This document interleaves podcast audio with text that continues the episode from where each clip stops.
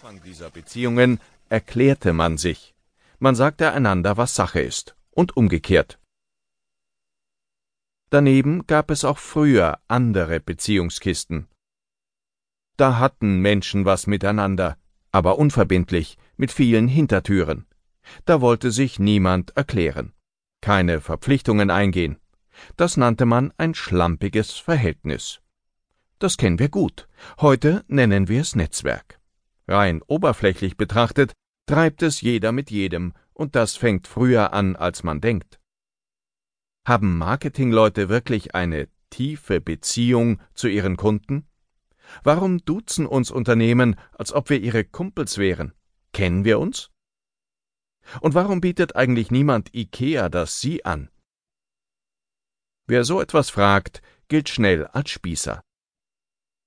Von minimalem Benimm und etwas Distanz, die auch dabei helfen könnten, gewollte und echte Nähe besser zu erkennen, redet keiner. Und sonst? Die Netzwerke aller Art, ohne die man heute angeblich nicht mehr leben kann, pflegen soziale Promiskuität. Das führt zu vielen billigen Gelegenheiten, aber selten zu etwas Festem. Zweitens. Globale Beziehungskiste. Das Wort Netzwerk ist erst in den vergangenen Jahren zur Worthülse geworden. Für Techniker war das Netzwerk stets eine eindeutige und verbindliche Sache, ein nachvollziehbares System, dessen Teile klar identifiziert werden können und jeweils eine bestimmte Funktion haben.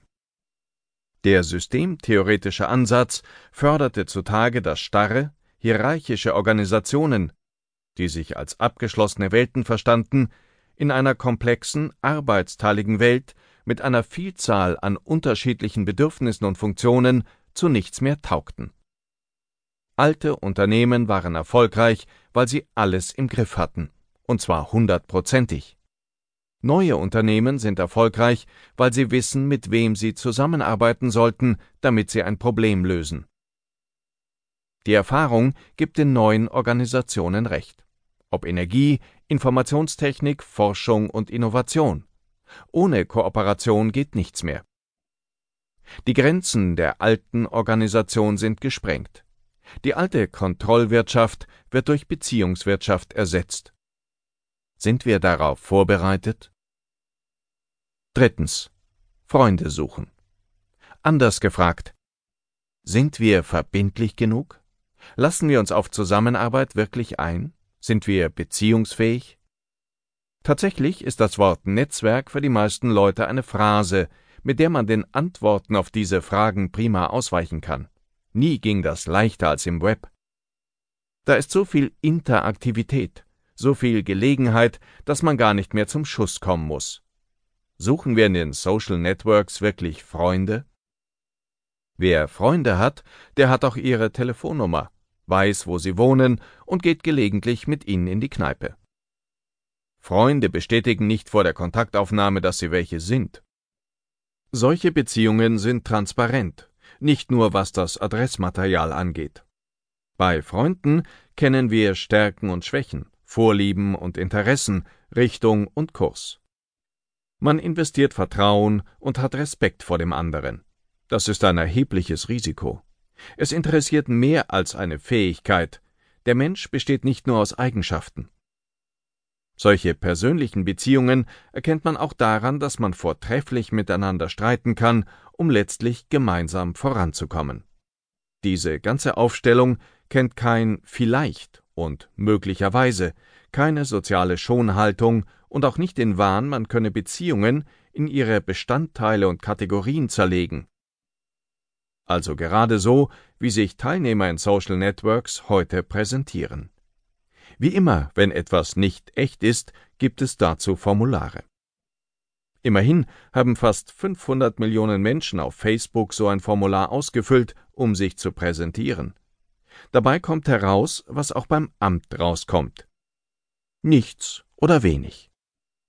Statt Beziehungswirtschaft haben wir eine neue Form von Sozialbürokratie, diesmal eine freiwillige, pro forma 2.0 sozusagen. Viertens. Quid pro quo. Nur damit es keine Missverständnisse gibt, nicht alle Menschen in Social Networks machen es sich so leicht. Und es genügt auch nicht, dass man sich nun schnurstracks von der Beliebigkeit der Netzwerkbeziehung gleich in den nächsten Irrtum flüchtet, die berüchtigte Beziehungsarbeit zum Beispiel. Mit diesem Wort belegten 68er Sozialpsychologen jenen Eiertanz, bei dem man so lange über menschliche Verhältnisse redet, bis man sich nichts mehr zu sagen hat. Sozialingenieure doktern an ihren Verhältnissen so lange herum, bis sie zum Totalschaden werden. Das liegt an der leicht irren Idee, man könne menschliche Beziehungen allgemein und verbindlich planen, steuern, konstruieren und nach Bedarf zusammenschrauben so lange, bis sie dem eigenen, meist völlig verkorksten Weltbild entsprechen. Das hat wenig mit Beziehungsfähigkeit zu tun, aber jede Menge mit Manipulation. Genau das will Kooperation eben nicht. Denn die Frage dabei lautet immer, was könnt ihr denn anbieten? Was können wir für euch tun? Wie kommt dabei etwas heraus, das wir, jeder für sich, nicht so gut schaffen würden? Kooperation ist ein evolutionäres Prinzip. Man legt zusammen und aus eins und eins wird drei. Das gilt in den neuen Netzwerken, wie es in den ältesten galt, die wir kennen. Die alten Lateiner haben den Sinn der Sache in der Phrase quid pro quo zusammengefasst, dieses für jenes. Eine Beziehung ist kein Selbstbedienungsladen, kein Wunschkonzert. Eine Beziehung ist kein Geschenk. Eine Beziehung ist ein Geschäft. Ein Deal. Quid pro quo. Mag sein, dass das Wohlstandskinder mit Internetanschluss empört. Das wäre jedenfalls zu hoffen. Vielleicht fragt sich dann mal jemand, was es denn eigentlich bringen soll, 120.000 Freunde von Freunden in der ganzen Welt zu haben, aber im engeren Umfeld die Beziehungen schleifen zu lassen. Kommt dabei mehr Friede, Gerechtigkeit oder auch nur bessere Geräte heraus? Nichts von all dem. Es ist Drückebergertum im digitalen Zeitalter. Statt zu handeln, zu machen und zusammenzuarbeiten, bastelt man sich einen Fetisch. Das ist leichter. Es bedeutet nichts. Fünftens. Quickies und Wikis. Das heißt noch lange nicht, dass mit Netzwerken und Web nichts geht. Denn diese Welt wird allmählich erwachsen. Das merkt man an den klaren Konturen der zwei großen Gruppen, die in Netzwerken arbeiten, die Facebook-Welt und die Wiki-Welt. Man könnte auch sagen, auf der einen Seite die meist schlampigen Verhältnisse, die Quickies, auf der anderen die Welt der konstruktiven Zusammenarbeit. Hier Selbstbefriedigung, dort Kooperation. Die Wiki-Welt arbeitet zusammen, weil es ihr nutzt.